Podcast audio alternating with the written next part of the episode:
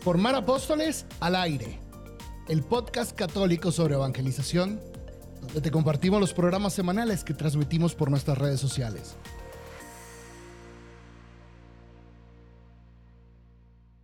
Bueno, pues entonces vamos a darle la bienvenida a nuestro queridísimo amigo, a Bernardo. ¿Cómo estás tú, Bernardo? Bienvenido.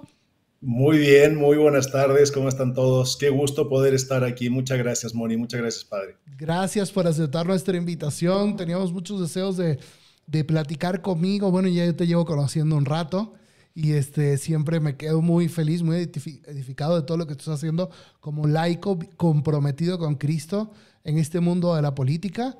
Este, ¿Por qué no nos, no nos presentas un poquito quién es Bernardo? Claro que sí, padre. Pues les cuento que Bernardo es chileno de nacimiento, pero ya tiene aquí unos cuantos años en México, ya es naturalizado mexicano y ha estudiado un poco de todo. Tiene estudios en humanidades, en filosofía, en teología, en pedagogía, en dirección de centros educativos, en orientación familiar, en coaching político, en negociación política, en branding personal, mercadotecnia y otras cosas por ahí que seguro tiene Bernardo. También eh, su experiencia laboral ha sido en varios países, no solamente en México ni en Chile, sino también en Brasil, España e Italia. Y ha sido director de colegios, director de desarrollo familiar y humano del gobierno estatal de Durango, ha sido director de formación en el proyecto político de solidaridad también. Y desde hace 12 años se dedica a la asesoría y al cabildeo político y empresarial a nivel estatal, municipal y federal. Y es actualmente el director de la red de acción. Eh, y ética política AC o la RAEP. Aquí para los cuates, la RAEP. Entonces, tiene un currículum muy extenso, Bernardo, pero yo quisiera preguntarte, Bernardo, ¿quién eres? ¿Quién eres? ¿Qué te apasiona? Eh, ¿A qué te dedicas? Digo, ya sabemos, ¿no? Que eres el director, que eres político, pero ¿qué haces en tu día a día? Cuéntanos un poquito de ti. Este programa es motivador. Ahí Ana Sofía dice, wow, y ya, ya, con eso, ya con eso te motivas toda la semana. Eh, soy, soy una, una, persona que eh, ama profundamente al ser humano, que me he dedicado durante toda la vida al servicio. Para mí, eh, la frase no es solo una frase, la de, vivir para servir, mm. y el que no sirve para, el que no vive para servir, no sirve para, vivir, Recordando no solo a Madre Teresa, sino a un político latinoamericano que pronunciaba esta frase. Ahí, se la pelean, de hecho, entre los dos. ¿eh? Mm. Normalmente la escuchamos en el ámbito religioso, pero al parecer eh, un político latinoamericano fue el que la dijo. Y soy un hombre de familia. Eh, tengo mi esposa, mis dos hijas, 23 años de casados, ahora en, julio, dos hermosas niñas, ya, ya jóvenes, poquito más pequeñas que tú, pero por ahí andan, Moni, porque tienes carita ya de, de veinteañera nada más. Así que ahí andan, ahí andan las dos en plena adolescencia. Y mi pasión es servir, mi pasión es servir y lo he encontrado en una vocación extraordinaria desde las asociaciones civiles de ayudar eh, a un campo extraordinario que es el campo de la política. Wow, pues gracias Bernardo por tu tiempo. Bienvenido a este programa donde justo vamos a hablar de los apóstoles en la política. Pues vamos a empezar entonces. Eh, Bernardo, yo quisiera preguntarte, eh, antes que nada, ¿cómo fue el momento en el que tú decidiste ser un apóstol de Cristo? Wow. A ver, a ver, vamos a entrar primero en este tema. Eso, la, motivación de fondo, ¿no? ¿En qué momento? Primero, porque a ver, si este, si este episodio se llama así, ¿no? O sea, apóstoles eh, en la política, pues vamos a ver cómo fue el momento, cuándo fue el momento. Cristo me llama a la política y ahí es donde tengo que servir. Ajá. Voy a, voy a tener que hacer un, paréntesis por defecto de filosofía, ¿verdad? Hay que distinguir que distinguir y ahí ya se acabó el asunto. Puedes hablar de lo que quieras. No, hombre. El padre, lo entiende muy bien. Eh, quiero distinguir dos, dos, dos, momentos. Uno es eh, un, un, momento que podría decir que es como, que es, que es como eterno, es decir, no, no, no, podría reconocer el momento en mi vida, eh, pero sí sé que fue muy temprano, muy joven, muy niño, en el que Dios siempre fue una persona y un amigo y un compañero y un confidente. Lo sigue siendo, gracias a Dios, lo, sigue siendo a esta, a esta edad. Eh, y después darme cuenta de algo que podría decir es el inicio también de esta vocación o de lo que hoy tengo el, honor y el placer de dirigir en la Red de Acción Ética Política. Y es darme cuenta también en la adolescencia que eh, vivimos para servir y que nuestra felicidad está en darnos a los demás. Y el resto ya es un enfoque simplemente que si nos entregamos en un campo o en otro campo. Pero eh, Dios me ha llevado por, por muchos caminos y creo que siempre de la mano para este momento y este momento es el, servicio eh, en la política, acompañando a nuestros hermanos en la política. Ok. Oye, Bernardo, pues gracias y quiero entrar ahorita en este tema que tú mencionas de acompañar a nuestros hermanos en la política.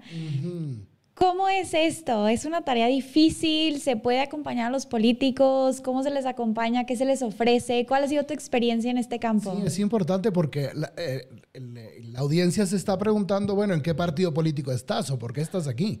Seguramente tú eres gobernador de algún estado, eres, ¿qué, eres, no? Entonces, entender, entender esta vocación tuya específica de acompañamiento está interesantísimo.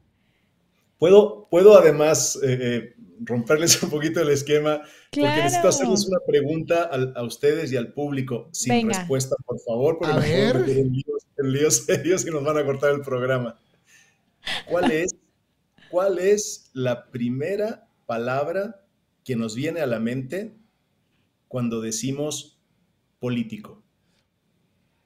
Yo no lo voy a decir. No me respondan, no me respondan pero de verdad, con sinceridad. La primera, ya, ya después vienen las definiciones y las cosas lindas, pero la primera que nos viene. Eh, y, tuve, eh, te respondo ahora, Moni. Eh, Buenísimo. Tuve una experiencia durante la pandemia de, poder hablarle un par de veces en, conferencia a, los obispos del país, a todos los obispos del país, ah, y otras dos oportunidades con los pastores evangélicos de, de todo el país también, unos 3.000 pastores más o menos. Y y en otros tantos grupos he hecho siempre la misma pregunta. Y sin necesidad de que me respondan mucho, ¿verdad? Seguramente habrán pasado palabras como corrupción. De las más lindas es, corrupción. Claro. ¿No? En otros casos, eh, eh, temas más fuertes, ¿no? Palabras más fuertes. Eh, pero antes de responder la, la pregunta, es que es indispensable saber dos cosas que para mí ah, son básicas. Una es que, en los clásicos, en la filosofía, en temas Aristóteles decía que la ética desemboca en la política. Por lo mm. tanto, no es un tema ligado a las palabras que seguramente nos vinieron a la mente, sino todo, lo, contrario. Literal. Al otro lado, justo al otro lado de la definición. Literal. Y la segunda es que eh, la Iglesia Católica eh, eh, y en muchos documentos, y no solo en este momento de la iglesia o en, uno de los últimos documentos del Papa Francisco, sino Benedicto, Juan Pablo, y de ahí para atrás, la definición es, bellísima. Mm. Una de las, y no sé si recuerdan, en, el 16, eh, creo que fue febrero, tengo por ahí el video, luego se los, comparto o si quieren. le pregunta a un maestro, las primeras audiencias, creo, del Papa Francisco, le pregunta no sé si fue el, eso fue, el 16, pero le, pregunta a un maestro escuelas jesuitas. Sí, sí, sí, le dice. Yo me acuerdo. Santo Padre, eh, nosotros los laicos podemos participar en política. Mm. Y, yo recuerdo hasta el rostro del Santo Padre como diciendo, y este bendito, ¿verdad? O sea, ¿cómo me pregunta eso, no? Así de... y le dice, es un deber para el católico, para el cristiano, participar en la política, un deber, y lo dijo el Papa, ¿eh? no estoy diciendo yo. Claro, claro. Porque la política es una de las manifestaciones más altas de la caridad. lo, dejo, lo dejo hasta ahí, ¿no? Porque está orientada al bien común. Bien. Eh, eh, y, de verdad, son unas palabras maravillosas. Entonces, a, la hora de, de, la pregunta, Moni, eh, ¿Cómo es esto de acompañar a los políticos? Lo primero que tendríamos que decir es que es un deber de todos los cristianos y todos los que estamos en este, en este programa escuchándolo y que lo escucharemos en el futuro, es un deber participar en la política, ¿no? Eh, ahora estaría el matiz, ¿verdad? De cómo participamos y qué hacemos y por qué me, invitaron al programa, ¿verdad? Claro, claro, claro, claro. Porque realmente, efectivamente, porque se trata el, el, el que asume un, cargo público como funcionario público, es alguien que está trabajando en las cosas que nos afecta a todos. Entonces, no, ninguno debería ser ajeno a lo que nos afecta a todo. Pero qué tristeza, qué tristeza, si notas que hay mucha indiferencia ante estos temas. Sí, sí, sí, porque la, otra que es muy simple, ¿verdad? Es que el político, por definición, es el que vive en la polis. Y en la polis vive Mónica, el padre, y todos los que nos están escuchando vivimos en la polis, ¿verdad? en, la ciudad, eh, eh, y tendríamos que participar. Ahora, y la apatía en general sí se lleva a esta elección, eso sí, eso sí es claro. Eh, pero por otro lado, hay mucha gente que, que, lo, que lo vive, que es consciente y que quizá no, no se da cuenta, porque ustedes han sido testigos, cuántas asociaciones civiles, cuántas organizaciones parroquiales, cuántos grupos eh, de personas eh, hacen algo por la comunidad, hacen algo en el bien común. Eh, algunos en ese grado de, de, podríamos decir que básico, ¿verdad?, de justicia social y otros tocando el alma de las personas de una manera impresionante, ¿verdad? Eh, creo que todos colaboran realmente, eh, eh, quizá unos arando la tierra, ¿verdad? Otros sembrando, otros regando y otros cosechando, pero al final todos ponemos un, granito en esa, en esa parte. Pero sí, totalmente consciente de que no es lo más popular del mundo en este momento y que además creo que estamos en un momento clave y sobre todo los jóvenes para hacerles incluso un, un reto y poder decir si podemos realmente evangelizar la cultura de la política hasta que cualquier padre de familia se sienta orgulloso de que su hijo sea un diputado. Wow. Qué bonito. Sí. digo, el chiste ya lo sabemos todos, ¿verdad? el niño que le dice que es un ladrón y que no sé qué, y dice, bueno, ¿por qué mientes? Pues que me daba pena decir que era diputado, ¿verdad? pero, pero no es así, no es así, deberíamos sentirnos orgullosos, porque, eh, bueno, todos somos conscientes y más eh, sé que mucho del público es de, Latinoamérica, de cómo eh, la cultura, decía Granchi, ¿verdad? Eh, se cambia a través de tres, de tres aspectos. Después de haber estudiado el cristianismo en una profundidad increíble y decir, el ejemplo más fuerte que hay en el mundo, en la historia del planeta y del ser humano es el cambio cultural que se dio con el cristianismo. Mm. Y él sacó lo mejor y dijo, tres cosas lo cambiaron. El arte, la comunicación y las leyes. Okay. Yo estoy en la parte de las leyes, aunque no canto mal eh, tampoco en el karaoke. bueno, no creo, este, que, este cambie, nadie. Este episodio es de leyes, luego dejamos el karaoke. no voy a hacer que se nos acabe el programa, se, se baje el rating. No, buenísimo. Es que Bernardo. ahí, hay, ahí, hay, una, o sea, eh, realmente el cambio cultural pasa por las leyes, por lo menos. Ustedes están haciendo un cambio cultural desde, desde el tema de la comunicación y el arte. Ustedes me dirán si hoy eh, eh, está cambiando la cultura o no. Por supuesto. Claro, claro. El cine, las series, la música. La moda. Entonces, cada, como que sí, efectivamente, hay que buscar tener una presencia fuerte como iglesia en esos, en esos campos, ¿no? Qué triste que la iglesia ha estado perdiendo la capacidad de generar cultura y, y, que bueno, qué interesante el, el, entenderlo como una responsabilidad. Incluso yo creo que eso le llevaría a muchas personas poder entenderse, entender la política incluso como una vocación. ¿No crees tú? Correcto, correcto, correcto, correcto. Tuve, tuve una experiencia, Pater, eh, eh, hace años, eh, como veían en el currículum, me, me, dediqué muchos años, toda mi juventud, al tema de la dirección de, centros educativos. Eh, en, España, trabajando con jóvenes en Italia, en Brasil, en, Chile y, aquí en México.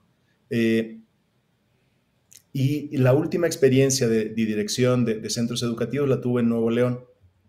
Y justo me, invita eh, un papá del colegio, amigo que, que habíamos hecho muchas cosas juntos años antes, en Durango, eh, me dice, eh, Bernardo, necesito que te vengas a trabajar con nosotros ahora que ganó, gané la elección para crear eh, todo un programa en el gobierno de valores y de familia.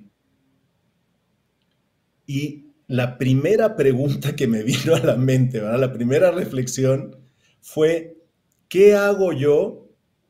¿No? Este, este santito con esta aureola, ¿verdad? Acá, este buen hombre, padre de familia, enlodándome en la, en la política. Y, lo confieso y se los digo porque seguramente es la reflexión que cualquiera de nosotros haría cuando platicamos del tema de la política. Y acudí con un director espiritual, un, sacerdote extraordinario, eh, un gran amigo y compañero muchos años, en, Monterrey, y cuento muy corto, me dice, eh, Bernardo, ¿y, no es ahí donde deberíamos estar realmente para ayudar? Y le dije, padre, ya, ya no me diga si tenía alguna duda, ya me la, quitó. Además del gusanito, de, que, muchos traemos en esa vocación, ¿verdad?, de servicio, de que es un campo, y, yo lo puse en números, dije, a ver, yo, yo, tengo 250, 300 familias quizá en el colegio, 500, eh, 600 almas, que, que, eres el pastor cuando diriges un colegio católico, ¿verdad? Eh, pero acá tengo un millón y medio. Claro y acá eh, cualquier acción que haga va a tener una repercusión, eh, eh, como siempre, en la eternidad obviamente, pero va a llegar a un número de, personas increíble. Claro, claro. y fue, fue mi reflexión, pero insisto, la, primera línea es la que hay que saltar. yo creo que en una vocación del matrimonio, del sacerdocio, de, hasta de la decisión de una carrera, creo que nos preguntamos lo mismo, ¿verdad? ¿Qué hago, qué voy a hacer yo ahí? ¿no? pero, pero la respuesta creo que es la importante y el consejo que me dieron, la verdad, lo valoro enormemente, enormemente. creo que ahí es donde tenemos que estar. Efectivamente, responder a esa vocación es un servicio y al final, eh, aquí también dice, eh, nos escribe Ana Sofi que la política es una de las manifestaciones más altas de la caridad, ¿no? Y pues la caridad siendo la esencia del cristianismo, pues cómo no va, cómo no va esto a a tener una, una, unión tan íntima con nuestra vida como cristianos. Sí. Fíjate que aquí encontré el, el video. El video, buenísimo. Les buenísimo. recomiendo a todos, no se los voy a poner ahora, pero se llama así, debemos involucrarnos en la política. ¿okay? Dura un minuto y está interesante porque eso, va, el Papa responde a esa pregunta y a lo mejor ustedes cuando estén viendo este video, eh, este video después pueden hacer un rato de de reflexión, poner eso y también cuestionarse, sobre todo si lo están viendo en, una parroquia, en un movimiento, un grupo juvenil, eh, como cuestionarse, ¿no? Y decir, bueno, ¿cuál es mi, responsabilidad, mi papel ahí? Así es. sí, ahí hay mucha materia. Justo comentábamos ahorita antes de empezar el programa con Bernardo mientras nos estábamos conectando que yo soy responsable de un grupo de profesionistas mujeres, ¿no? Y todas eh, estamos muy metidas en la acción social, en el apostolado, pero no estamos nada involucradas en la política, estamos muy poco informadas sobre la política de nuestro país y de toda Latinoamérica y vaya que tenemos que informarnos. Y es interesante como muchas decíamos, ¿no? es que yo ya no me quiero meter a la política, yo no me quiero involucrar, yo no quiero tener un puesto de funcionaria pública, yo no quiero estar ahí que si aprobando leyes, que si no, que si votar a favor o en contra. Pero justo la reflexión era, a ver, ok, a lo mejor a mí no me va a tocar directamente estar ahí en el Senado de la República, pero quizás a mis hijos en un futuro van a estar ahí. Entonces yo en la mesa, cuando me siente con ellos, tengo que hablar de política, tengo que enseñarles de qué se trata hacer política, que, que sí se puede estar en la política sin que hagan cosas no éticas, o sea, claro que se puede, ¿no? Pero bueno, Bernardo, regresando tantito a la pregunta, entonces, ¿qué haces tú? ¿A qué te dedicas? ¿Solo acompañas políticos o haces algo más? Yo, mi, labor es desayunar, comer y cenar con algún político. ¡Oh, bien! ¿No necesitas un capellán? Eso, necesito siempre un capellán para ese trabajo. Ok. Y después hacer un montón de ejercicio. No, qué gozada, qué gozada. Miren, eh, la, la, RAEP, la Red de Acción Ética Política, de hecho estamos de aniversario, 10, 10 años. ¡Felicidades! Lo vamos a, vamos a agradecer este don ahora el, el, día 29 en la Basílica con una misa. Eh, donde vamos a invitar bueno, a todos los amigos que han participado y bueno, está invitado más de, más de 300 políticos que nos han acompañado. E, es algo muy, muy simple en, en, en, la, en el, el, fondo, porque eh, la idea es encontrar, y aquí quiero pedirles ayuda de una vez, encontremos a los mejores políticos de nuestros países. Y, y uno dice, ay, los políticos del país, mm, ok, quizás está lejos, encontremos a los mejores políticos de nuestra región, de nuestro estado. Bueno, quizás está lejos también. Encontremos a los mejores políticos de nuestro municipio, ¿no? Municipios es un buen número de personas, pero, ¿no? Pero encontremos al mejor político de nuestro distrito. E, encontremos al mejor político de nuestra, de nuestra parroquia. y, y, eso es lo que hacemos. Al final es encontrar a los, a los, a los que tienen esos valores, hay, muchísimos de todos los partidos, de todos los colores, que es parte del carisma y de la forma de trabajar de la RAEP, que es eh, no ver eh, eh, los colores, solo ver las personas. Y, nos encontramos que en cada partido, el color que me digan de partido, rojos, verdes, amarillos, morados, azules, blancos, verdes, en todos hay gente extraordinaria.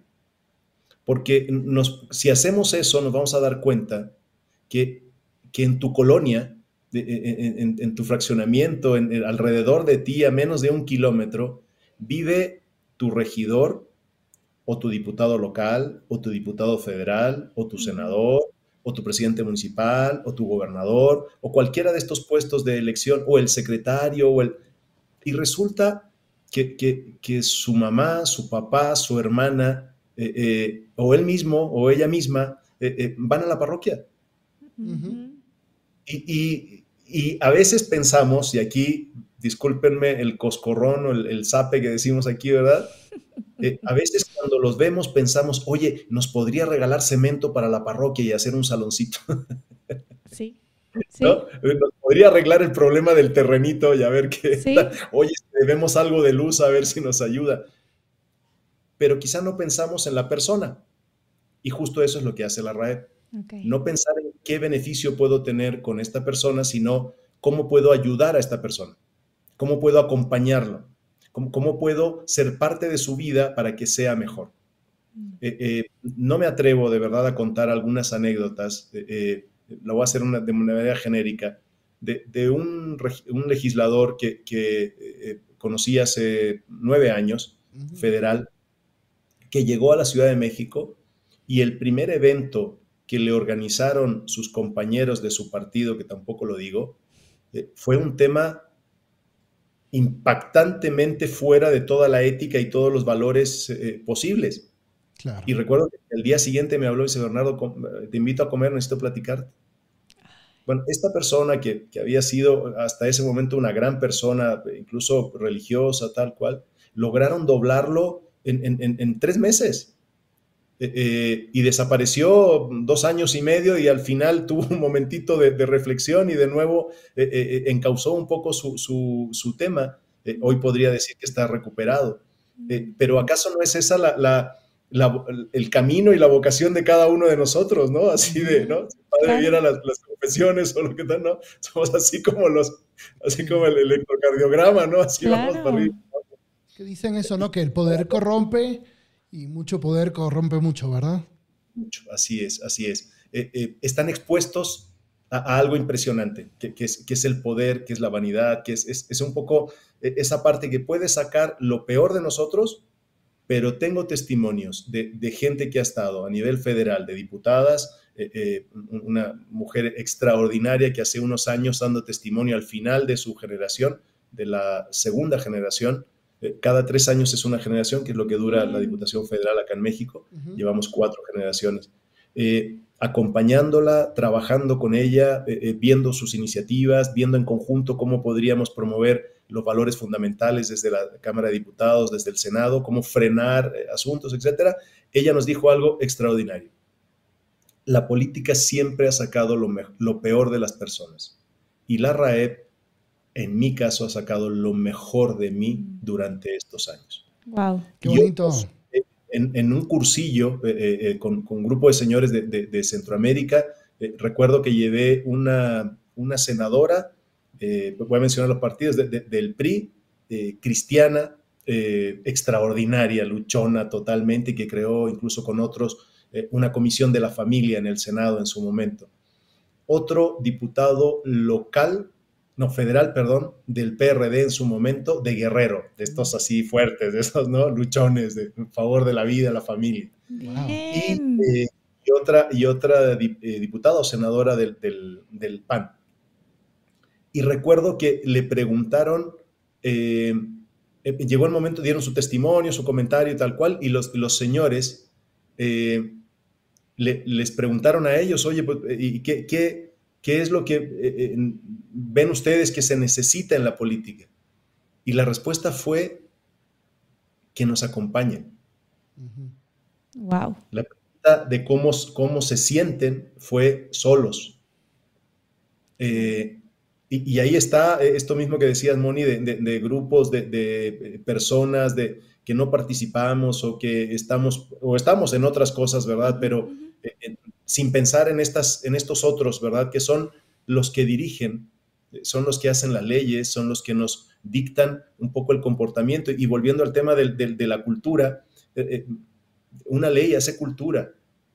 Si mañana nos dicen que la marihuana es legal y que es eh, sana y que ayuda y que, pues dentro de un tiempo, como en otros países, va a ser lo más natural del mundo, ¿verdad? hoy Ustedes ya lo han visto, ¿verdad? Con todos los temas de, ideología de género, ¿verdad? Todo lo que nos puede... La destrucción de la familia, sí. Y porque hacemos muy rápido esa, como que ese traspaso. Si es legal, seguramente es bueno. Entonces, así es, como educa la ley. Así es. Exacto. Y ahora pónganlo en las facultades de Derecho, en las facultades de Medicina.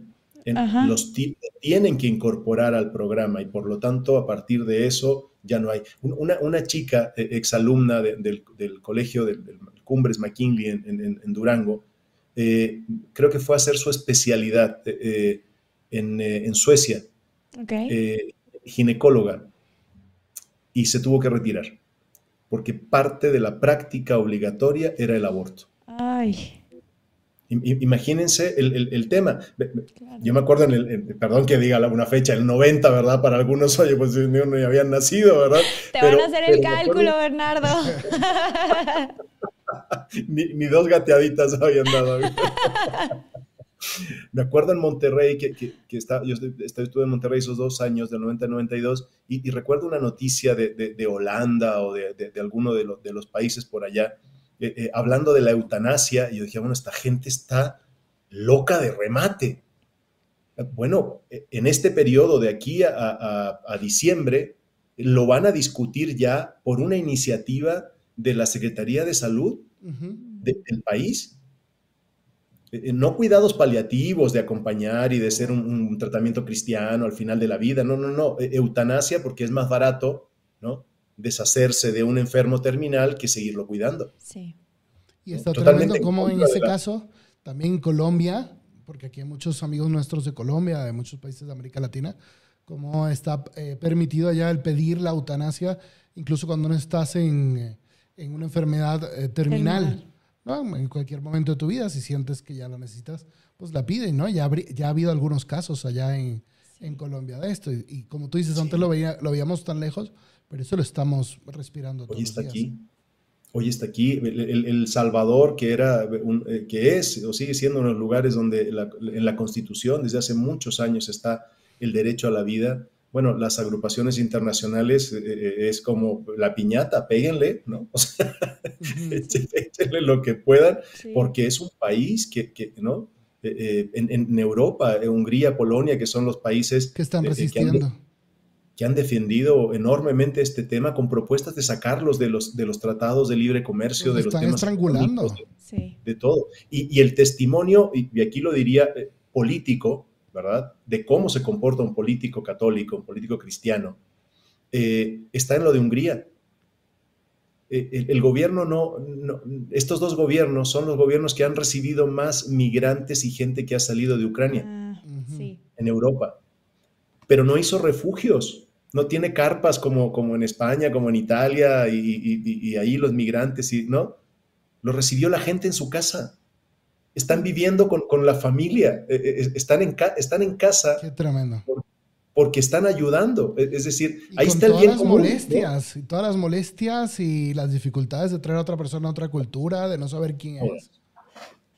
Todas, todas, todas. Pero justo esa es la vocación que tenemos todos. Y, es, y esa es la vocación a la política, mm. eh, la vocación al, bien común, eh, eh, a la justicia social.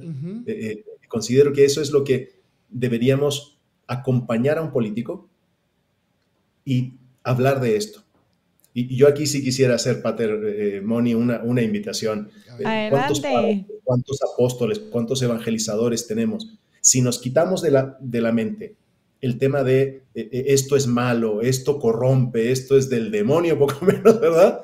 Y, ponemos al, al, al, Cristo, ¿no? Que mira el, el, sicómoro, ¿verdad? El arbolito así como el de la RAE, ¿verdad? Y le dice le dice a Mateo, voy a comer en tu casa. Sí. Voy a comer en tu casa, ¿no? Eh, eh, eh, y, la reacción va, a ser la misma que tuvo Mateo. La, mitad de lo que robé, te lo voy a regalar, ¿verdad? Y la otra mitad está dispuesta. Esperemos, esperemos. sí. Va a ser la misma. Sí. Respondo a tu pregunta, Moni. Nosotros acompañamos, buscamos medios para ayudarles y seguir formándolos, pero sobre todo, no, no, en, lo, no en lo práctico político, tienen miles de institutos y, de gente que los prepara en lo político, pero sí en lo humano, en la antropología básica, y, en eso pueden ayudar. Cantidad, muchísimas personas pueden estar ayudando en ese tema, en, simplemente mostrar la belleza de la doctrina social de la iglesia. Es, una belleza, es, es, muy, muy desconocida muchas veces, ¿verdad? Y lo tercero, ¿verdad? De ese encuentro, de la formación y de la propuesta. Cuando, cuando ya son, somos una familia, cuando ya somos un grupo y sabemos lo que queremos todos, luchamos para que cada ley, cada detalle, cada palabra haga una cultura apropiada.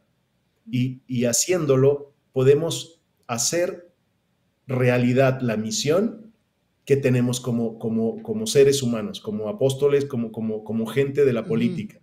Eh, eh, no soy ningún gobernador, ni ningún diputado, ni ningún tal, y, ya van tres veces que, recibo invitaciones, pero yo sé que el día que tome un color, se acabó esa parte universal, ¿no? Claro. Eh, pues sí. Vi un video de ustedes, un video de ustedes que decía que nuestro color es México. Sí. Así es, y qué bonito que en cada eh, eh, no sabría, tú, seguramente me sabes decir, en cada país existirá una organización así donde diga, nuestro color es Chile, nuestro color es Colombia, que sea para, porque es bellísimo que tú tienes a más de 300 políticos ahí de todos los colores, que lo que los une es que pues quieren el, el, bien de su país y quieren defender los valores. Ni siquiera son todos católicos, ¿verdad? Son hombres y mujeres que quieren al país y, y comulgan con los valores del cristianismo. ¿Hay algo similar en los demás países, o al menos en América Latina? he, sabido, eh, Pater, que, en Brasil eh, un grupo de hermanos cristianos eh, tienen una organización parecida. Ok. Es, lo único que, he visto. Y hay algún, alguna persona de, de, Perú me decía que estaban trabajando por hacer algo parecido y ahora hace poquito propósito de algunos eventos en, Chile, eh, eh, algunas, eh, una buena amiga me dijo, Bernardo, ya hay que organizar algo, algo así acá. Bien. Yo, yo, creo que a nivel privado, privado, en el sentido de algunas personas o algunos religiosos han ido creando esta parte, pero, pero justo aquí creo que hay algo estratégico y, bien importante. Una cosa son mis amistades y otra cosa es una organización donde todos se sientan parte del tema. Es decir, la red no, no es de Bernardo, no es de un grupo de empresarios, no es de, de, algún obispo que nos ayuda o de algún... Eh, no, la red es de ellos. y son ellos los que la conforman y son ellos los que van decidiendo también para dónde, para dónde va el, tema, ¿no? Eh, eh, poniéndole el tema eclesial, pues al final ahí, es, un, es, un, diálogo constante, ¿verdad? Y es un tema de vamos caminando juntos, ¿verdad? A, crear, ¿no? Eh, ¿no? ¿no? en este caso iglesia, pero sí crear un bien común en el cual todos estamos de acuerdo. Y, subrayaría algo que, es, que, es, precioso de este tema de mi color en México. soñamos soñamos con mejores políticos para México, que es donde, donde estamos. Nos encantaría y de verdad soñamos con que en toda Latinoamérica y en todo el mundo pudiésemos tener eh, estas estructuras donde nos encontráramos, donde dialogáramos, donde, así como la catequesis y así como los apóstoles que ustedes han ido formando encuentran, ¿verdad? Una reflexión. Eh, eh, aquí a veces se podrá hacer mucho, a veces poco, a veces se cambia una ley, a veces no se cambia, a veces se pierde la batalla, pero estamos juntos, ¿no? Y si tenemos certeza de que el jefe ya ganó esta, esta batalla, esta guerra, ¿verdad? El resto son batallitas, ¿no? Sí, claro. 100%. Y Bernardo, eh, eh, ahorita, y, no quiero dejar pasar porque sé que Moni quiere hacerte una pregunta ahora. Perdón, Moni. Este... Sí, llevo haciéndole la señal padre, ¿verdad? Exacto, exacto. Bueno, esto es lo que, lo que pasa en las transmisiones Así en vivo. es esto.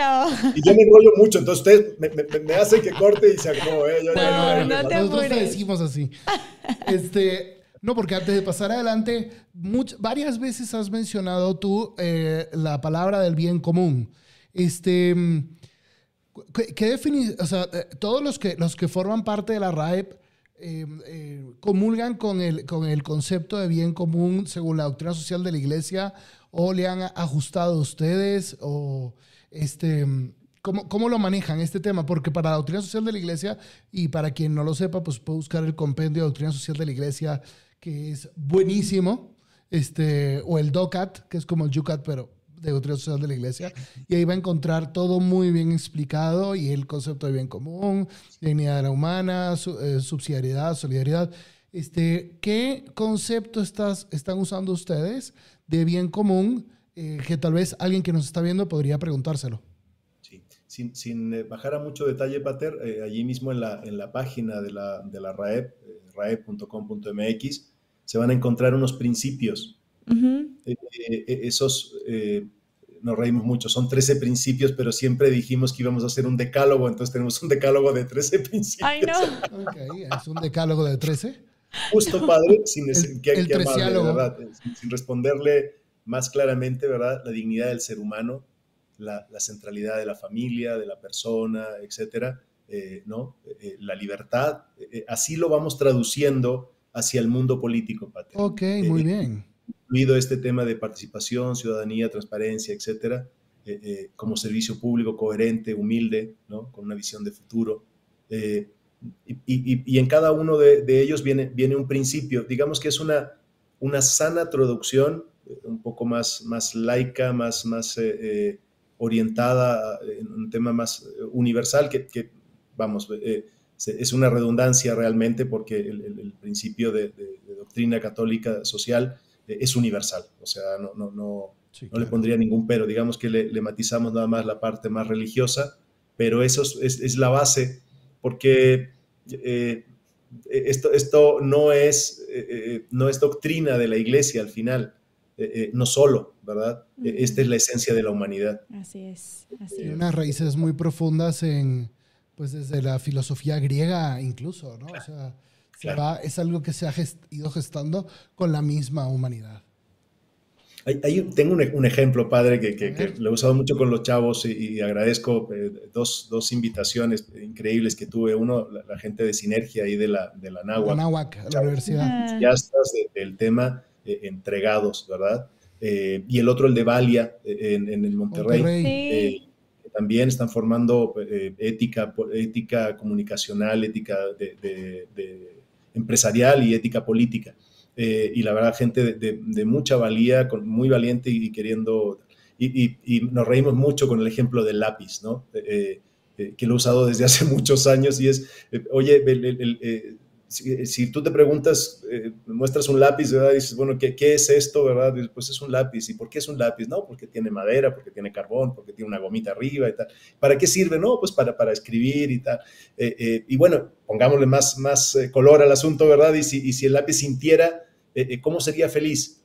Bueno, pues escribiendo, ¿no? Porque pues para eso está la estructura y está escribiendo, ¿no? ¿Y cómo sería inmensamente feliz, ¿no?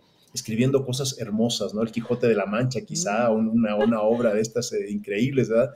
Eh, y, te preguntas el contrario, ¿verdad? Eh, ¿Cómo se sentiría un lápiz cuando lo usamos para, para quitarnos un poquito de cerillo, para rascarnos la cabeza? ¿verdad? No funciona, ¿verdad? Un lápiz Usado, ¿no? no, no nos acusaría en derechos humanos. ¿no? nos, nos acusaría en derechos humanos, ¿verdad? Y bueno, en fin.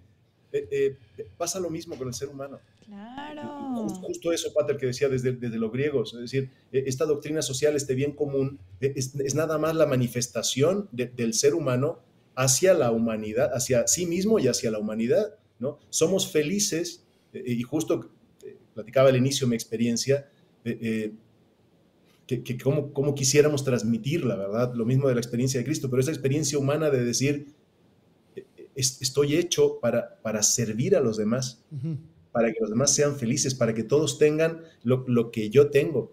Y no puedo pasar al lado de, ninguna persona sin que note que hay otra persona eh, a su lado. Y, no se puede sentir sola. ¿no? Y en este caso en concreto es el político. Incluso el político que acaba de aprobar el aborto, incluso el político que acaba de, casi, casi asesinar al, al, que está al lado, eh, es una persona. Y es una persona llamada a la misma vocación que tengo yo, por la misma persona que tengo yo, ¿verdad? A mi lado, que es Cristo. Y, estamos llamados a eso. Por lo tanto, eh, eh, eh, quitemos de la mente, porfa, todas las palabras negativas sobre este tema que sí, describen el tema, pero también nos podría describir a nosotros cualquiera de esas palabras. Claro. y es que calificando negativamente este, toda esta área, menos ganas nos da de entrarle menos deseos también a los sacerdotes de acompañar a los políticos, menos de, y como que se, se, va dejando, y por eso es que América Latina está como está, como, con esta ola de comunismo que ha ido arrasando eh, todos los países bajo diversas formas, o no todos, pero muchos países. ¿Por qué? Por el abandono, y yo me acuerdo que Juan Pablo II lo decía en Eclesia en América, decía que la, que la opción preferencial de los pobres no nos lleve a descuidar a, los dirigentes. ¿no? Que son los que van llevando los destinos de los pueblos. Y algo muy similar lo acabo de leer otro día en Aparecida, donde los obispos decían que justamente la opción preferencial por los pobres nos tiene que llevar a cuidar a los constructores de la sociedad. Ellos le hablan así de todas aquellas personas que tienen una, una responsabilidad. Entonces, sí, sí, sí, también nosotros en los grupos en los, o en la familia, ¿no? Como lo decíamos antes, Moni, cuando tú te cases en mayo del año que viene y empiezas a tener tus hijos, este, pues que hablarles bien de este campo como un reto y no como un, pues ahí se va, ¿no? Pero yo creo que siempre hay alguna preocupación ahí, ¿no, Moni? Sí, es que justamente, o sea, fíjense lo que me decía un, un amigo y a mí me llama mucho la atención esto que tú haces, o sea, como que esta importancia que le dan a acompañar a los políticos. Yo jamás me hubiera imaginado que los políticos tendrían esta necesidad de ser acompañados para pues seguir en este camino con sus convicciones religiosas, personales, personales o lo que fuera, ¿no? Pero un amigo justo me comentaba que cuando él empezó en este camino de la política, que él empezó a ver que el poder se le venía en las manos, que empezaba a tener que tomar pequeñas decisiones no éticas para poder seguir subiendo en el caminito y que se dio cuenta a tiempo, gracias a Dios, y dijo, es que yo no puedo seguir así. Y lo que hizo fue acudir a un grupo de gente que tenía las mismas convicciones que él y dijo, vamos juntos. O sea, vamos caminando, pero vamos juntos. O sea, uno no puede solo, ¿no? Y como que él nos decía, en la política uno no puede solo. O sea, el camino te corrompe o las decisiones, el poder te corrompe. Y de verdad como que escucharte decir, yo me dedico a acompañarlos, me impresiona muchísimo que hay un apostolado, bueno, digo, ya es toda una organización, ¿no? Pero que alguien como tú o no sé, digo, muchas personitas que estuvieron también detrás de este proyecto se hayan dado cuenta de que la política se puede hacer bien, que se puede hacer de una manera ética y eh, cómo se puede hacer esto, pues acompañando ¿no? a los políticos. Y aquí va mi pregunta, eh, porque sí, a ver, yo te digo, la experiencia de este amigo y de otras personas por ahí cercanas que están también metidas en la política, siempre lo que comentan es que conforme vas subiendo, o la única manera de subir, es eh, haciendo cosas no éticas, ¿no? Que al final ese camino te corrompe, te obliga, o sea, porque a veces hay situaciones que te ponen contra la espalda y la pared, y lo que decías tú, o sea, a lo mejor estando en un puesto político, tengo el poder de influenciar a millones de personas, y si yo renuncio de ahí, no voy a poder llegar ni a una sola, ¿no? Entonces, como que en tu experiencia, ¿Cómo es esto en la vida real? O sea, el político para subir de puesto tiene que hacer cosas inmorales, puede subir a algún puesto importante sin hacer cosas inmorales. ¿Cómo ha sido? Te voy a responder primero con, eh, con las mismas palabras de esa misma audiencia del Santo Padre. A ver. Para que luego no echen la culpa a mí, sino que se la echen al Santo Padre. Eh, justo después de, esa respuesta maravillosa sobre la, definición de la política, dice, pues ustedes me dirán, es que la política eh, eh, tropos por cata, ¿no? Eh, está, es demasiado, está demasiado sucia, ¿no? pero ¿por qué está sucia? Dice, ¿verdad? Claro. ¿No será que está así porque no hemos participado los cristianos? ¿No? Mm le devolvió, te, reenvío la, pregunta, la demanda, le decía el Santo Padre, ¿verdad? Eh, no es fácil. Dice, pero, y, hay muchas vocaciones, y están el, maestro como ustedes y tal, cual, ¿no? Eh, eh, y dice, tampoco es fácil ser cura, ¿no? entonces, la primera parte se la dejaría al Santo Padre, ¿verdad? Y la segunda muy concreta te respondería, la vida está, está llena en todas las vocaciones de tentaciones. Conozco gente de una valía impresionante que ha sido capaz de caminar con, pureza en medio de un fango increíble en la empresa, en lo religioso, en lo político, en el matrimonio, en, su vida laboral, etcétera, etcétera. ¿no?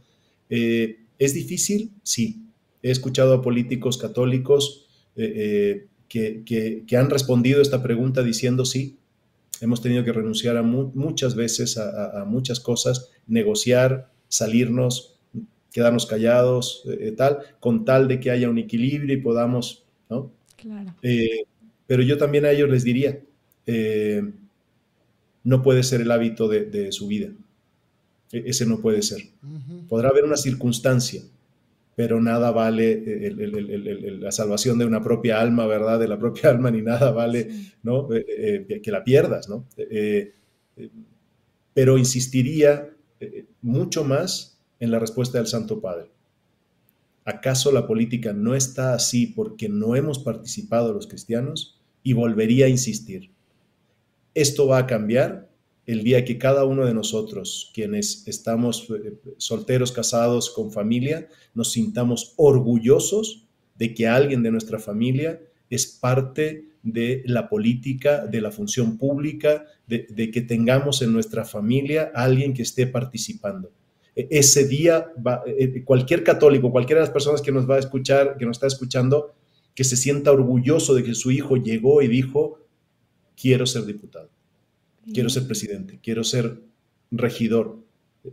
Todas son vocaciones y si hay un cristiano allí, eso se va a transformar, porque eso es lo que hemos hecho durante toda la existencia del cristianismo no, hombre, ya quiero tener muchos hijos para que la mitad se vayan de cura y la mitad de políticos. Por favor. Le vamos a regalar un, un, un, eh, baberito de la RAEP desde que nazca. Ándale, ándale, eso me gusta, me late. No a ser que luego nos deje Moni aquí de formar apóstoles y adiós. Eh, para representar a, a Monclova ahí en, en el Senado de la vamos República. a lanzar ahí.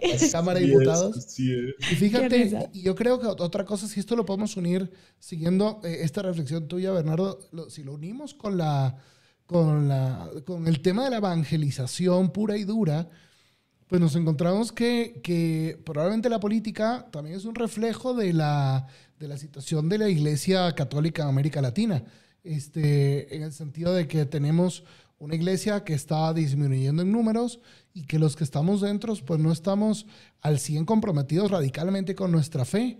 Y me hacía pensar mucho esto. Eh, hay, hay, un estudio bastante interesante del, de esta página Política, Política Exterior que eh, veían eh, en el estudio del 2014 al 2018 el número de porcentajes de ciudadanos de cada país que se, que se confiesa católico y vemos, este, por ejemplo, Paraguay un 83%, los que menos probablemente Uruguay o El Salvador, y este, el, el porcentaje de parlamentarios que se confiesa católico según el país. Vamos a ponerlo aquí un poquito más grande, ¿no? Y mira qué cantidad de, eh, parlamentarios se confiesa católico. Entonces, Digo, probablemente Guatemala diría, bueno, pues en mi país no, no es culpa nuestra, ¿verdad? Este, pero hay países como Argentina o Paraguay, ¿verdad? Que son 97, 95%. Y tú dices, bueno, en Argentina, con la, con, la grave crisis que está viviendo en este momento Argentina, ¿no? Todo el problema que, que se está viviendo ahí por este, el presidente, la, la vicepresidente. Eh, entonces vemos que los católicos no estamos eh, evangelizando bien de raíz y que esos principios eh, del cristianismo no están impactando las decisiones del día a día. Pero también después en este, en este mismo estudio que se los recomiendo, luego les puedo poner ahí el link, o se busca en internet, ¿no? Política exterior y tal.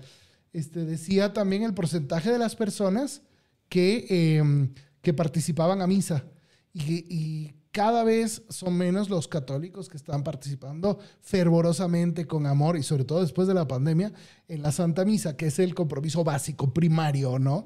Es como que decir, bueno, lo mínimo, ¿no? Ya después, oye, ojalá se puedas vivir el mandamiento del amor, ojalá estudies tu fe, los documentos de la iglesia, hagas oración diario, eh, vayas a misa entre semana, ayunes, todo lo demás, ¿no?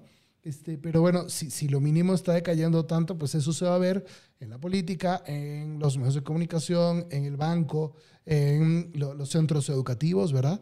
Entonces, como que yo alargaría eh, tu, tu, eh, tu, percepción, este, si es la política, es que no nos hemos metido, pero es que realmente eh, creo que es una cuestión de la Iglesia Católica. Y si nos vamos a Europa, también, ¿no crees tú? Coincido, coincido, Pater. No nos, no nos hemos dado cuenta de la, de la gran bendición que tenemos con, con esto.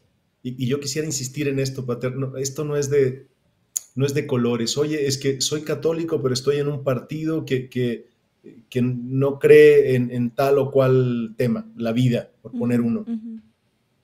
Puedes vivir en ese partido, puedes, puedes trabajar dentro de ese partido, puedes hacer mucho dentro de ese partido aunque incluso el principio básico o tu oportunidad política esté ahí.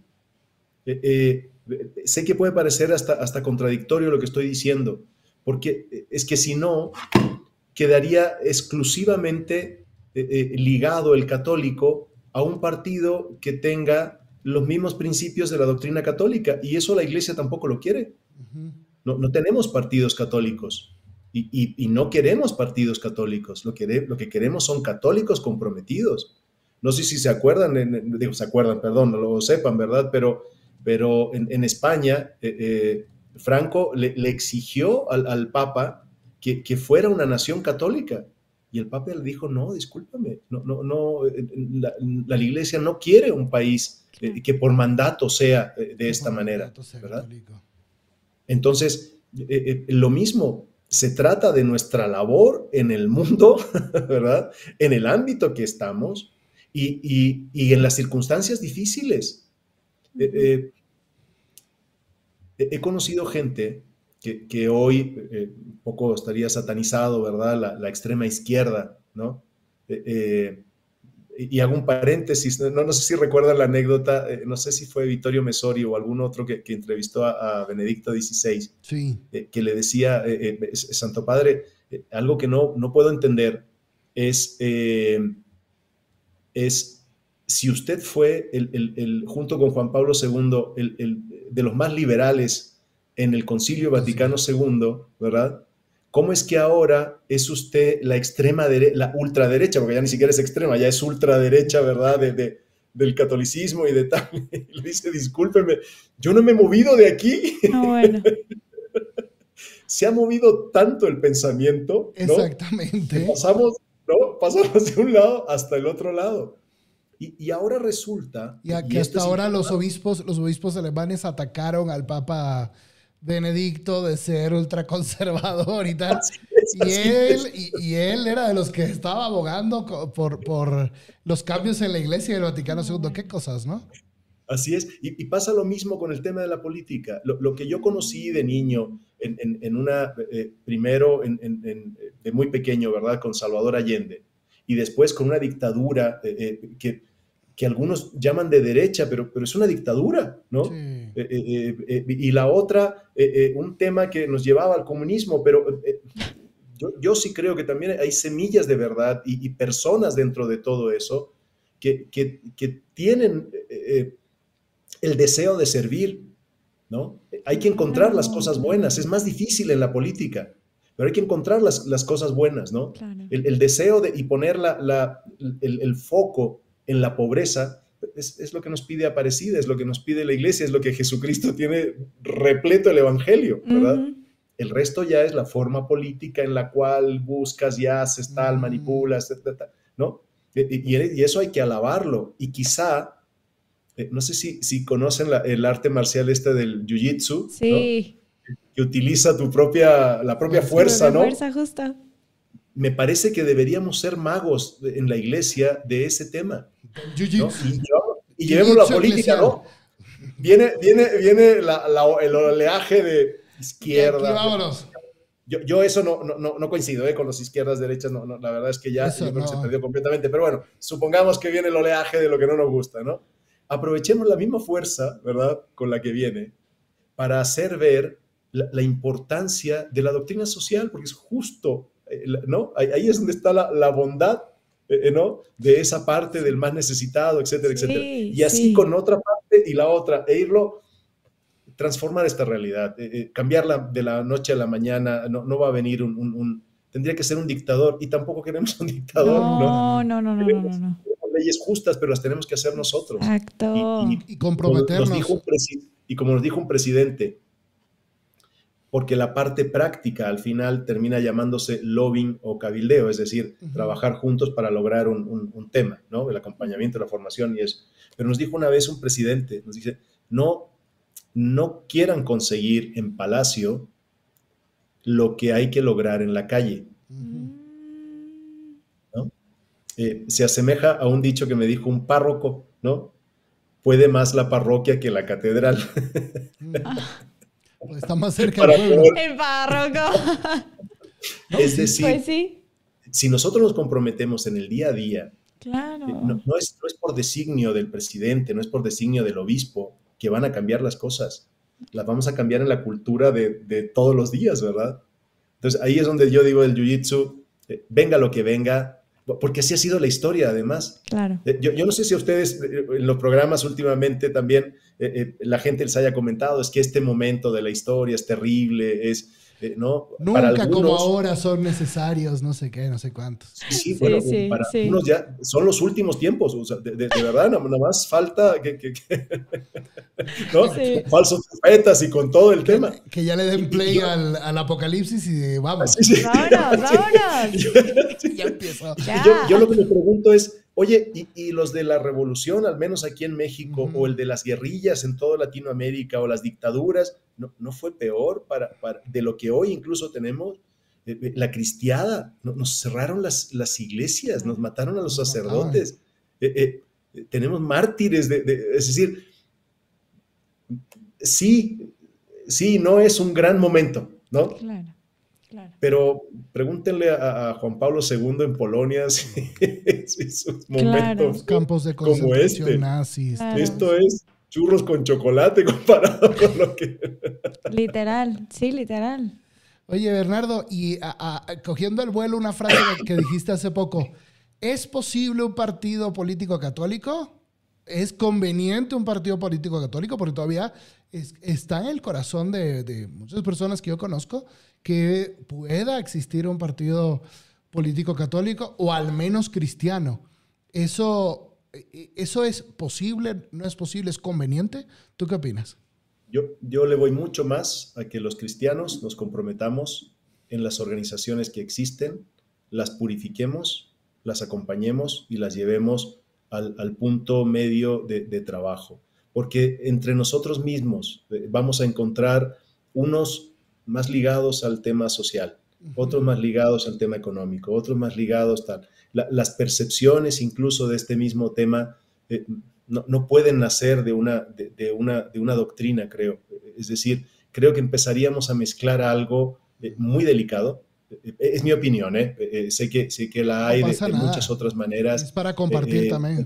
Es mi opinión. Yo, yo veo en, este mundo de la política mucho mejor la convicción de cada uno en el partido que además le haga sentido y donde encuentre la facilidad, porque si no, vamos a terminar de nuevo pidiéndole al Santo Padre que nos diga, ¿verdad?, qué ley hay que cambiar. Y, no es el papel de la sociedad y creo que de los laicos en, este momento de la historia, además, después de todo lo que ha pasado, y sé que además es una reflexión de la, de, la Iglesia. Eh, ahora, es admirable cuando un partido político se lanza directo, eh, es muy claro con los temas y, ok, está llamado a eso y, qué bueno, de, de verdad digamos que coincide, pero eh, ya, ya desde que eres partido, ¿verdad? Ya se partió y vamos a acabar teniendo gente que se sale de la iglesia o se sale de su congregación porque el partido decidió que la economía tenía que ser de otra manera, ¿verdad? Y sin meternos, obviamente, a los temas esenciales de la vida, la familia, los valores fundamentales, ¿verdad? Sino a veces en cosas accidentales realmente. E, e, sería mi, opinión, padre. Eh, totalmente personal, eh, eh, sé que habrá otras muchas eh, distintas. ¿no? Pero em, esto entra a formar parte del debate. Entonces, pues creo que también es válido que lo, que lo comentemos, ¿no? 100%. Oye, Bernardo, yo quisiera hacerte otra pregunta. a ver, hay muchos jóvenes que sí le quieren entrar a la política, pero no saben cómo empezar, ¿Qué consejo les puedes dar tú? O sea, ¿a quién se acercan? ¿A quién acuden? Eh, ¿Cómo empiezan? ¿A qué político? Digo, ¿a qué partido sí? ¿A qué partido no? Digo, yo sé que aquí no vamos a mencionar partidos, pero ¿cómo hacer un buen discernimiento para ver a qué partido me meto? Y también, si pudieras aconsejarnos a aquellas personas que a lo mejor no quieren estar directamente involucradas en un partido político o tener un puesto de funcionarios públicos, ¿cómo pueden ellos también fomentar y, apoyar a la política en sus casas o en, la vocación que tengan, ¿no? A lo mejor en una empresa o como doctores o como ama de casa o como sea. Entonces, consejo para el que sí se quiere meter a la política y consejo para el que no se quiere meter, pero que también haga política. Empecemos por los, por los que no. A ver, échale. Eh, no es posible vivir en la polis sin ser políticos. Ok, ok. Por tanto, la invitación sería que hagamos conciencia de que todos somos y hacemos política. Quizá no somos partidistas, partido político, pero sí somos políticos. Y, esta conciencia e, es indispensable. E, e, creo que, es, lo primero. Y, teniendo esa conciencia, saber que la polis, que la ciudad donde vivimos, necesita de nosotros. y, necesita de, todo eso que ya hacemos, es solo tema de conciencia, ¿verdad? porque un buen cristiano eh, eh, eh, ve al necesitado que está ahí, sabe que, hay alguien que está ayudando y, colabora en ese lugar. En ese sentido, las parroquias son el, mejor gobierno que puede existir. El, padre Rafael sabe, acá en, nuestra parroquia, acá en, San Judas, en, Interlomas, durante la pandemia, bueno, repartimos más de 100 mil despensas a gente que realmente lo necesitaba el primer año, ¿eh? ya después ya ni contamos, ¿no? Y fue el momento de mayor, eh, yo creo que de participación en la parroquia, eh, en, todo, en todo, gracias a un apóstol, ¿no? Qué bendición. Realmente allí que, nos animó a todos. Pero bueno, y, respondiendo para los otros, lo que diría es, no, no busques todavía un partido político, busca hacer política, es decir, eh, busca el, bien común en, las organizaciones de la sociedad civil, en, entender el tema del gobierno, en, estudiar lo que el gobierno debería y, podría hacer, o sea, cuál es su deber. Eh, eh, si, fuera un lápiz, ¿dónde es feliz? ¿no? ¿Para qué está él? lo mismo, es decir, primero entender el, para qué te vas a meter a la política. Y en el momento de, entender y tener claro que es para servir, ahí sí ya el resto busca el que mejor sirva según tu personalidad, tus amistades e incluso, y, lo digo con mucha claridad por, el campo político, donde te sea factible. Okay. Hoy hay gente en el partido más contrario a su forma de pensar, pero es el lugar que para su vocación encontró para poder seguir ese camino. Mm. Y yo al menos lo agradezco a Dios enormemente, porque tenemos gente extraordinaria en el lugar menos propicio para que, quizá menos gente podríamos encontrar. Pero, y ahí están, ahí están entre mí, ¿verdad? Eh, eh, eh, insisto, espero no escandalizar a nadie de verdad con esto, pero, pero son de las acciones que, dices, así actúa Dios también, ¿no? no, no, encuentro otra, otra forma, ¿no? Me encanta una, una frase de Santa Teresa que dice, Dios no necesita nuestras obras, pero cómo le encanta nuestro amor, nuestros detalles. No sé si Santa Teresa o Teresita, eh, eh, uno de los dos, lo leí ahí con Jack Philippe eh, alguna vez. Mm.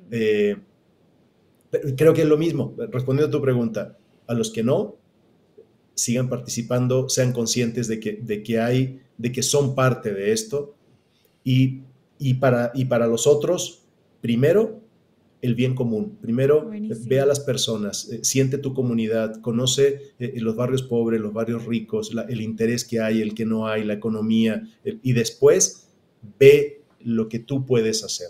Hay gente que se apasiona dentro de la política por la educación y es una vocación extraordinaria, poder formar a los, a los maestros. Ahí es donde necesitamos. Eh, de esas preguntas que hacíamos, que hacía alguna vez en, las pláticas o en los temas, era ¿tú por qué no eres funcionario? Mm. Eh, seguramente por la misma respuesta de, decir, oye, es que, es que, ¿qué voy a hacer yo ahí entre tanta? Pero si tú hubieses hecho los libros de texto, ¿no? Y no la persona que los hizo, que está adoctrinada por un montón de personas y tal y cual, el libro de texto sería distinto. ¡Wow! Buen punto. Ese lugar es donde, siguiendo al Santo Padre, es donde deberíamos estar. Sí. Pero no queremos estar, ¿no? Entonces, sintámonos orgullosos de ese tema. Para ambos creo que hay una posibilidad enorme, enorme, enorme, enorme de hacer algo y de, y de, y de participar realmente. No participar es abandonar eh, la cancha. A veces decimos, oye, es que no nos dejan participar. La pregunta es, ¿quieres trabajar en, el servicio público? ¿Quieres, ¿Quieres estar en un ayuntamiento? ¿Quieres estar, ¿Y quieres servir realmente, verdad, a tu país ahí? Sí. Fíjate que un amigo una vez me decía, Moni, con solo informarte y, y, ejercer tu participación ciudadana, estás haciendo política.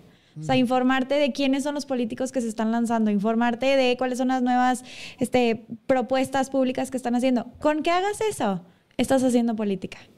Entonces, eso, a lo mejor yo, Moni, Dios no me está pidiendo que mi vocación sea ser la próxima presidenta de, del país, pero a lo mejor conozco a alguien que es esposa de un diputado o conozco a la hija de el que se está lanzando para ser senador de no sé dónde. Entonces, podemos hacer política en nuestro día a día y como apóstoles tenemos también esa invitación a evangelizar a esas personas para que nuestra política sea una política evangelizada, impregnada con los valores cristianos y que hagan un verdadero cambio.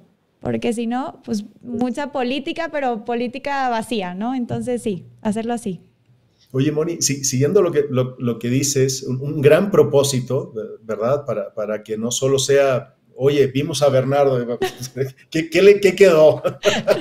mucho, mucho quedó, mucho. o sea, un gran propósito que quizá pudiese, eh, eh, nos pudiese ayudar a todos es literalmente ir a buscar a, un político. Eh, y como siempre en el, en el cabildeo, en las redes, en las tomas de decisión, ¿no? quizá no lo encuentres a él, pero vas a encontrar a su hermana, como tú decías, a su hija, a su mamá, y además está en la parroquia. Sí.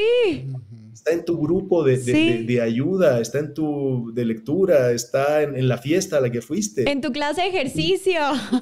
Así es, así es, así es. Hace, hace, sí. está contigo andando en bicicleta o lo que, lo que haga. Eh, eh, encontrarlos, ¿no? Y cultivarlos como una plantita, ¿no? Eh, ¿no? No ver en ellos, como decíamos, oye, pues... El que me resuelve mis problemas. Eh, resuelve mis problemas. No, soy yo el que quiere acompañarlo, el que quiere estar, el que lo quiero invitar a casa, ¿no? Eh, voy a cenar contigo, es lo que tienen que decirle los, los ¿no? Exacto. Y en eso, Pater, creo que también eso me gustó muchísimo. Eso me gustó muchísimo. Mi misión va a ser desayunar, comer y cenar políticos, o sea, eso la verdad me ha cambiado. He descubierto y ejercicio con políticos. y ejercicio con políticos. Acláraselo, Bernardo, por favor. Ahí te encargo el changarro de formar apóstoles. Ah, no, no, no, Oye, Bernardo, mira, hay mil preguntas que te queríamos hacer. Nos faltó, por ejemplo, cómo está la unión entre cristianos en general y católicos de todas las denominaciones. También, por ejemplo, este, ¿cuál es el papel de los católicos, por ejemplo, a nivel de la Suprema Corte de Justicia, que hemos visto en América Latina, en muchos países, cómo, es, cómo pues, se van dando eh, fallos que, que, van promoviendo la cultura de la muerte, ¿no? Y este, muy duros. Eh, bueno, en fin, hay, hay, hay una cuestión importante de la pobreza. Por ejemplo, el Papa Francisco dice que la política que se desentiende de los pobres nunca podrá promover el bien común. Y en nuestro continente, este, pues clama al cielo que el continente de los bautizados haya tanta, pobreza. haya tanta pobreza. Pero mira, voy a terminar simplemente aquí con un comentario de alguien que pone una cosa muy interesante. La misma fe y pasión de hoy fue con la que trabajamos desde niños en la parroquia. Y aquí te está mandando un gran saludo. tu hermano, mira que te pone él, que notable mi hermano Bernardo. Ay, claro. Mira tu hermano que te quiere mucho. Juntando periódico, me acaba de emocionar. Eh, gracias a qué, emoción. Eh, juntando periódicos, ah, juntando botellas para ayudar a los que tenían un poco menos de lo que nosotros teníamos. Mira qué bonito. Wow. Qué pues, increíble Ahí es donde ves la vocación del servicio que seguramente también tus papás sembraron en ustedes. Así es, así es. No, no, no creo que haya, y es un reconocimiento a ellos, y sé que cada uno de nosotros tiene una experiencia así. De verdad, yo, yo no creo que haya pasado una sola persona al lado de mis papás sin, que, que viven, y bueno, son 85 años, mi mamá con, con, con un cáncer que pido le, la encomienden mucho. Y mi papá con una necedad gigantesca, que es otra enfermedad que, que le da a los viejitos esa, no tarda en llegarnos. Creo que, haya, que haya pasado. bueno, a los viejitos ya otros un poquito más jóvenes como yo. Eh, eh, no creo que haya pasado nadie a su alrededor que no lo hayan tocado con, con la bondad de querer ayudar con una palabra o con algo que necesitaban. Pero es un desprendimiento impactante, de, de, verdad, y eso se agradece y sé que esa conciencia la, la, llevamos los hijos y, y la familia, porque es, un, es una herencia familiar. Bernardo, pues agradecerte mucho, agradecerte mucho por tu tiempo, por todo lo que estás haciendo. Te vamos a encomendar mucho, encomendamos también a tu mamá y encomendamos a todos los políticos que, que han decidido entrarle a esta red de acción y ética política para que se sumen muchos más. Muchos más y eso, o sea, que no importa el color, eh, religión, lo que sea, que todos, o sea, hagan la opción por la persona, hagan la opción por la familia, es ahí. Soñemos, soñemos siempre, Mónica, y, todos los que estamos aquí, los que van a estar, porque sé que este programa llega en el tiempo a muchísima gente en toda Latinoamérica, eh, soñemos siempre con mejores políticos para nuestro mundo y que nuestro color, nuestro color en este caso que es México, sea también lo que decía el padre. Nuestro color es Chile, nuestro color es, es nuestro propio país, es nuestra idiosincrasia, nuestros valores y no solo el momento político que podamos pensar que es mejor o peor en este momento. Buenísimo, Bernardo. Pues mil gracias de verdad. Gracias a todos los que nos están acompañando. Miren, ahí están las redes de la RAEP. Pueden contactarlos. Si eres un político y nos estás escuchando, contáctalos. Si te interesa la política, contáctalos. Si no te quieres meter a la política, contáctalos también para que te cuenten por qué sí involucrarte en la política. Y Bernardo, ¿qué te parece si nos ayudas a terminar con una oración? Estaría bonito. Muchísimas gracias, por supuesto. Venga. Te damos gracias, Señor, por, por este don, por este programa, por este momento que, que tenemos. Sobre todo te damos gracias por nuestra fe, porque nos has elegido eh, desde siempre y nos has permitido disfrutar la maravilla de tu amor, la maravilla de tu creación, la maravilla de estas vocaciones que cada uno de nosotros tiene para colaborar contigo y acompañarte. Quiero agradecer a la Santísima Virgen el que haya estado está en nuestro corazón constantemente, que es una madre amorosa y que ella sea la que nos cuide, la que nos acompañe. Y si me permiten con esta oración dedicada a la Virgen, de Dulce Madre, no te alejes, tu vista de mí no apartes. Ven conmigo a todas partes y nunca sola me deje. Y ya que me proteges tanto como verdadera Madre, cúbrenos a cada uno de nosotros, a nuestros políticos, a cada una de nuestras familias con tu manto en el nombre del Padre y del Hijo y del Espíritu Santo. Amén. Amén. Si te gustó este episodio, suscríbete, dale like y síguenos en nuestras redes sociales. Pero sobre todo, no te olvides de reenviárselo a otro apóstol que le pueda ayudar en su formación. Dios te bendiga.